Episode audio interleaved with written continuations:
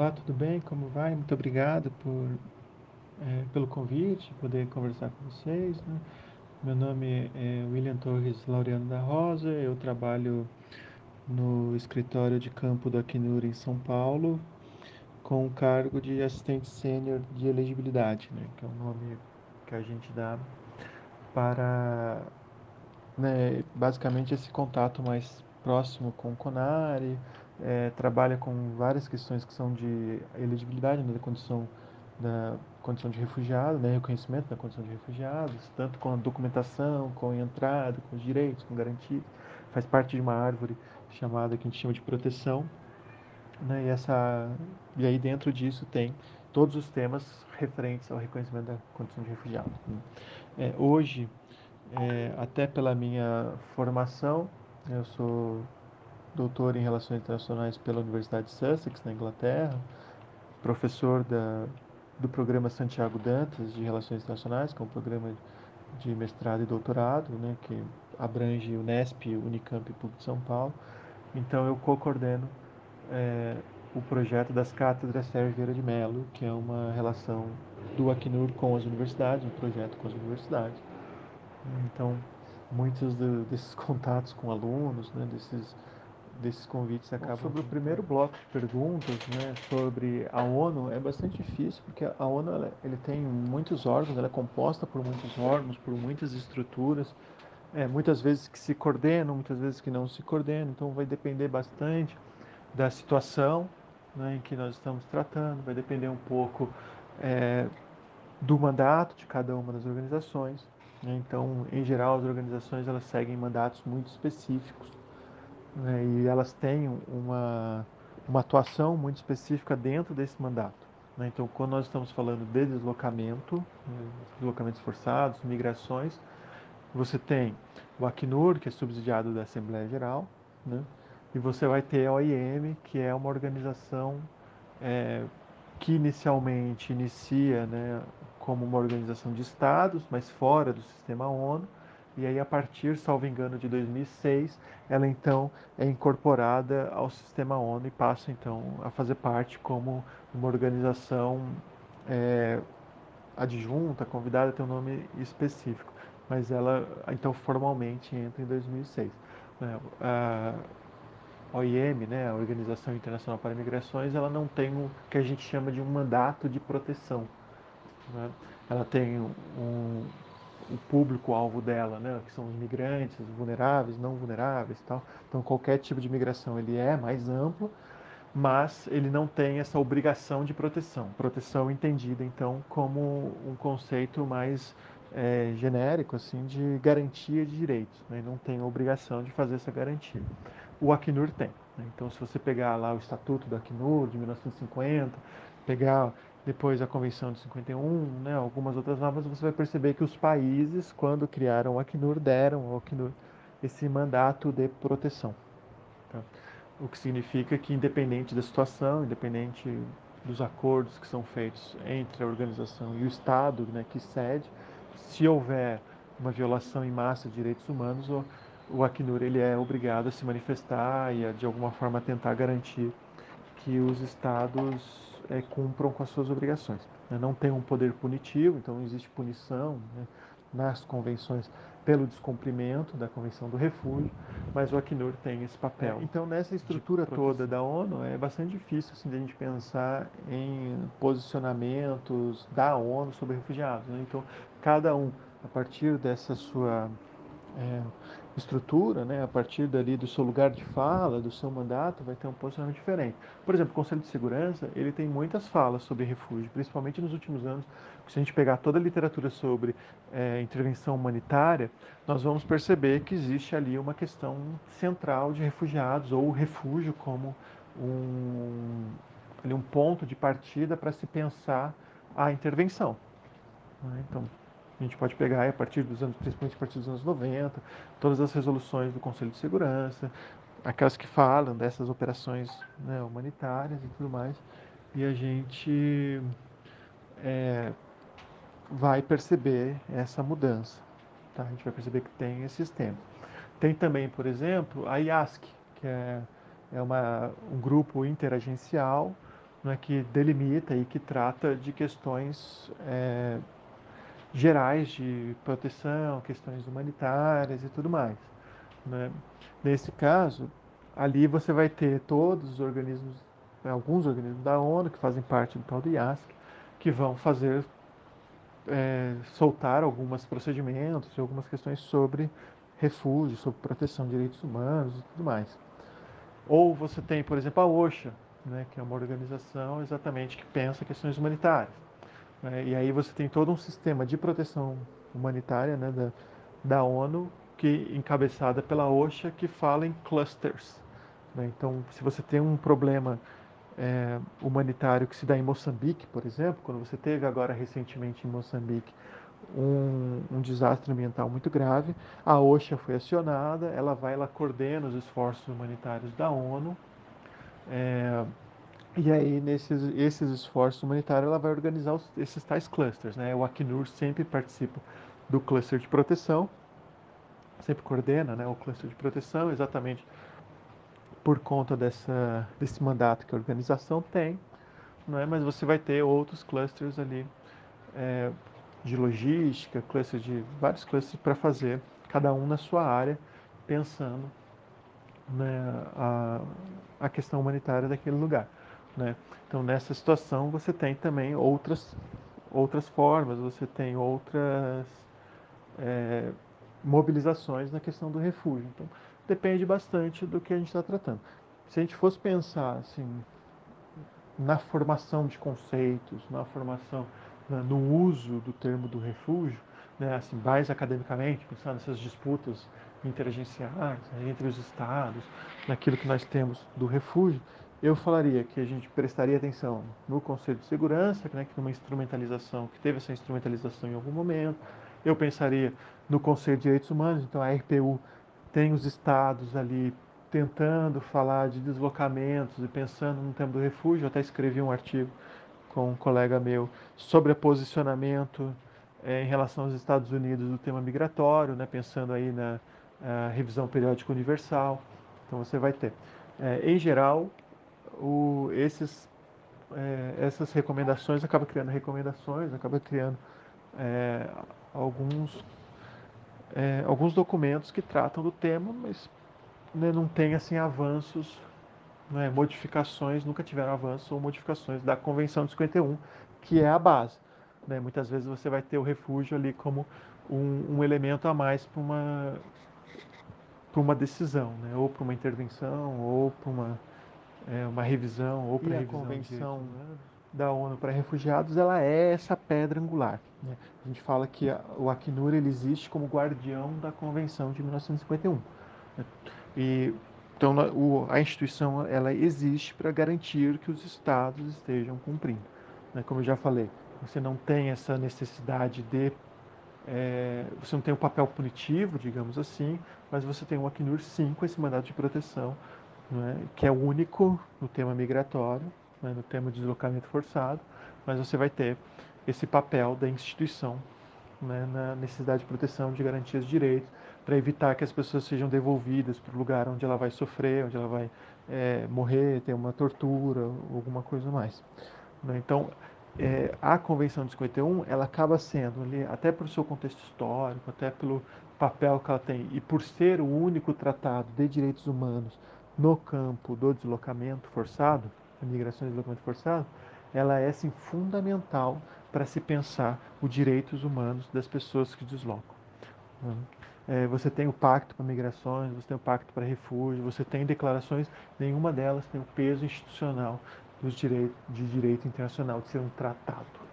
Né? Não existe algo semelhante para migrações, não tem algo semelhante para deslocados internos, não tem algo semelhante para é, deslocados ambientais, o que é que seja.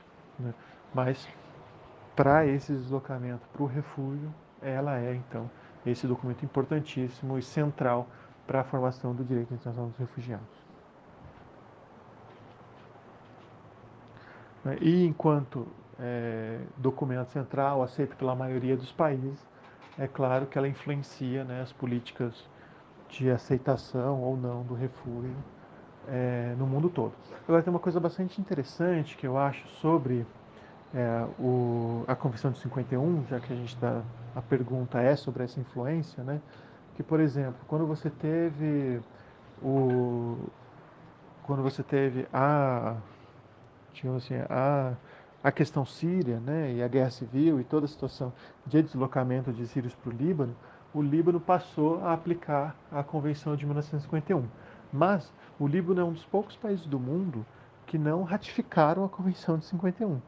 Então, assim, o papel da convenção é tão importante que mesmo os estados, né, que muitas vezes não a, não a ratificaram, né, que não tem obrigação nenhuma, então, de garantir o direito do refúgio, que não tem é, obrigação nenhuma de cumprir com isso, acaba de alguma forma aplicando internamente numa situação, num contexto de deslocamento forçado e em massa, como foi a situação do refúgio no Líbano, né? É, em determinado momento, não sei o dado atual, mas o ano passado o dado que eu tinha, que eu sei, é de que uma em cada seis pessoas no Líbano é refugiado.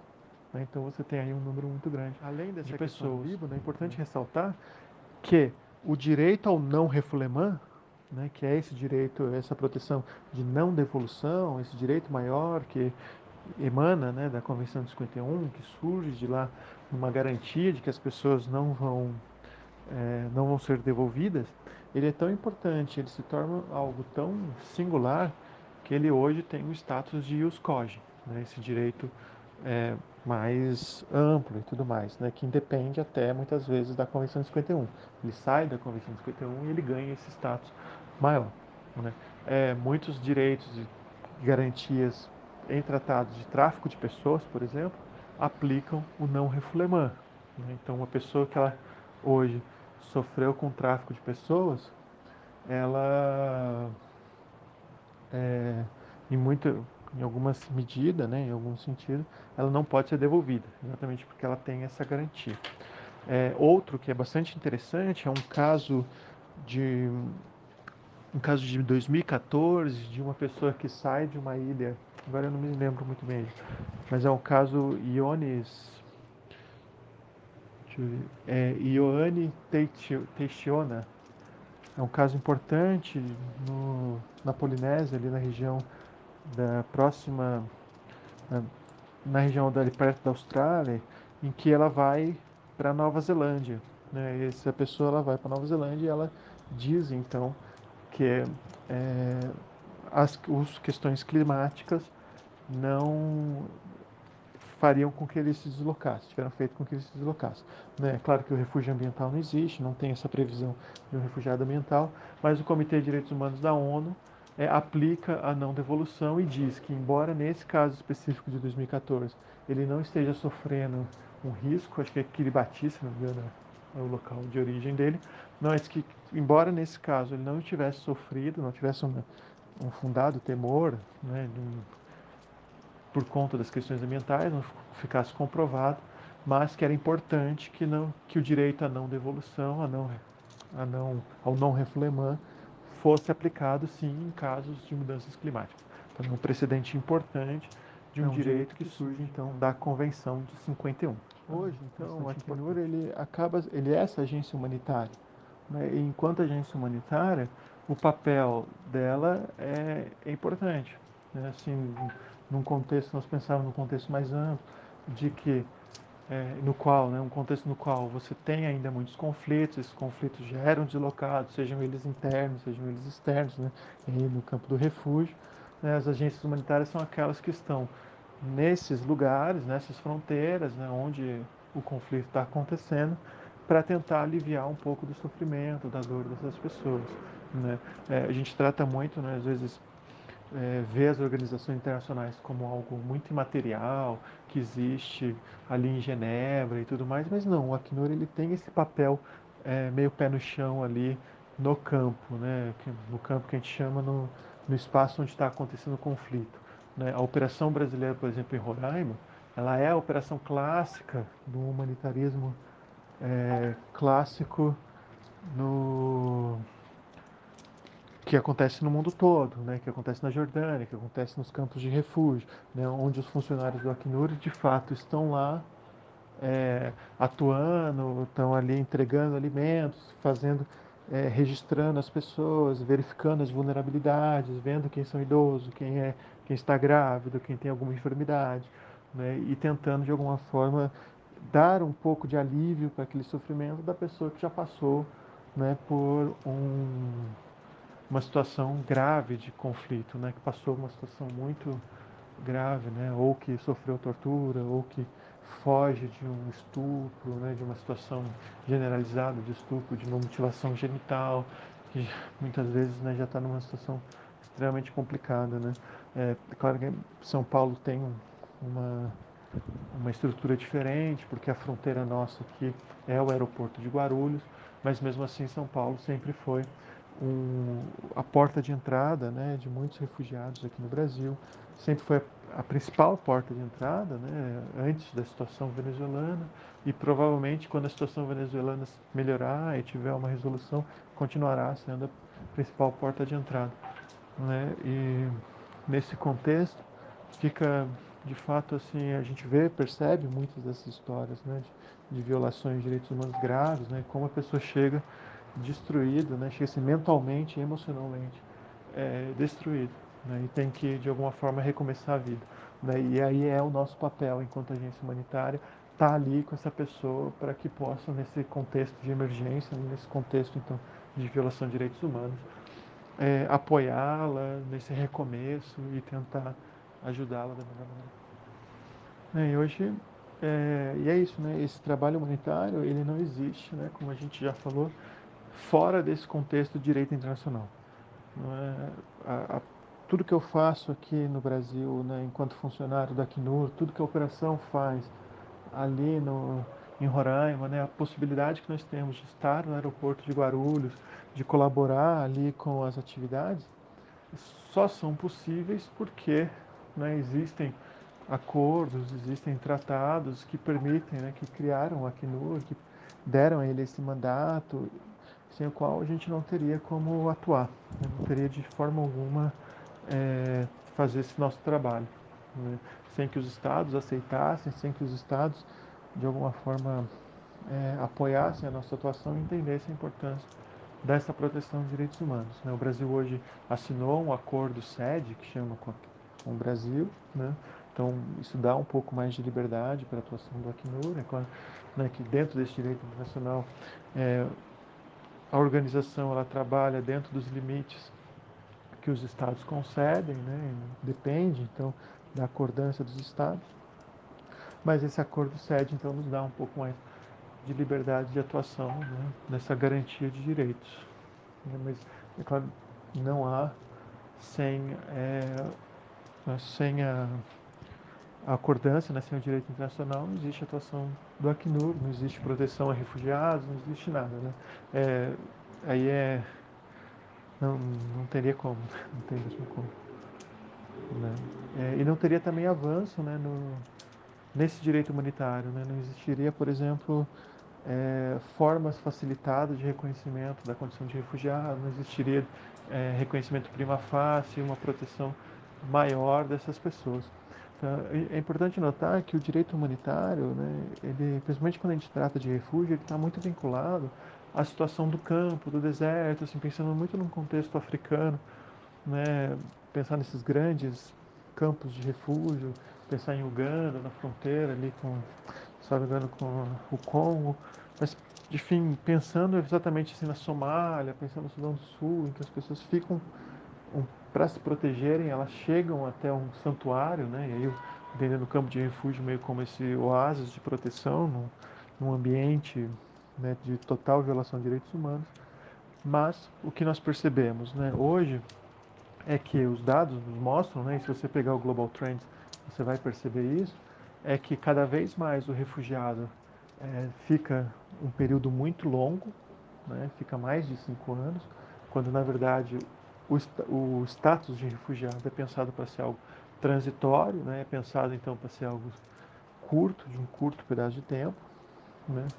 É, então, cada vez mais esse refugiado está né, tá ficando, o que significa que os conflitos estão demorando mais para acabar.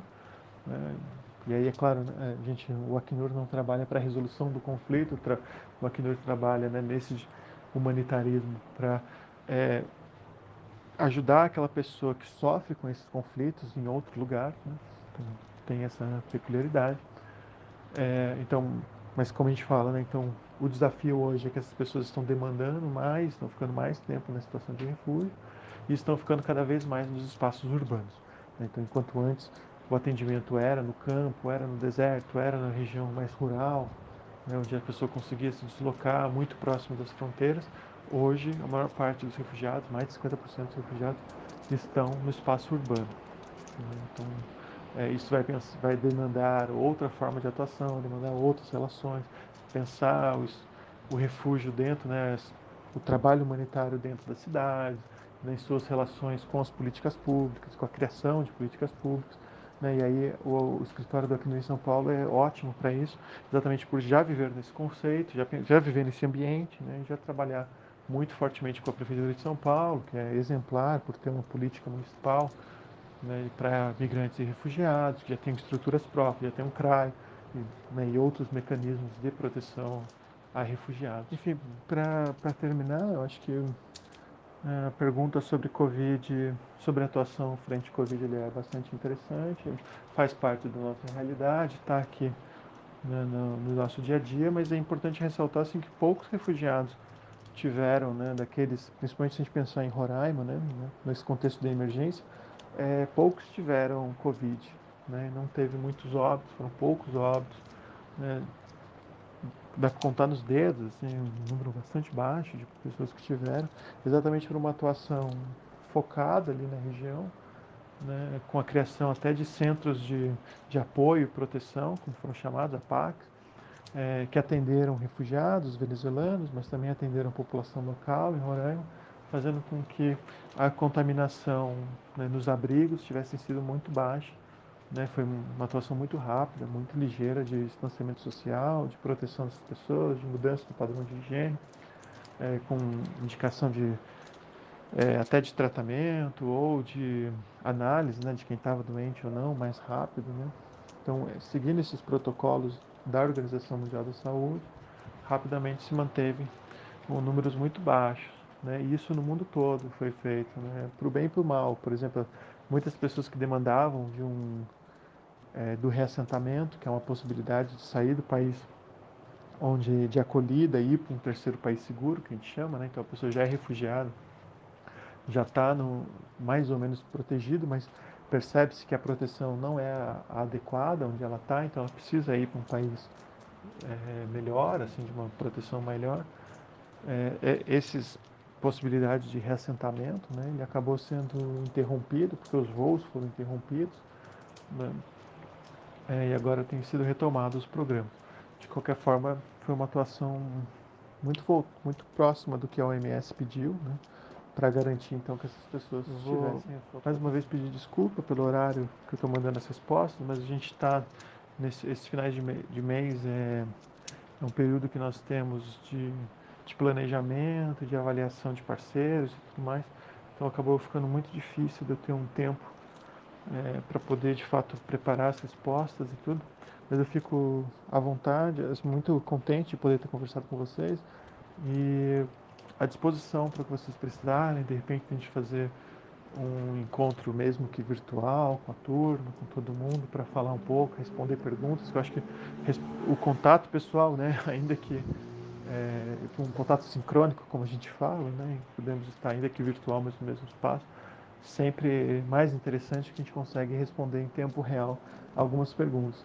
Então, se você tiver qualquer dúvida, se você achar que precisa de mais alguma coisa, eu fico à disposição é, e não deixa de me contatar, tá bom? Mais uma vez, obrigado, agradeço e até mais.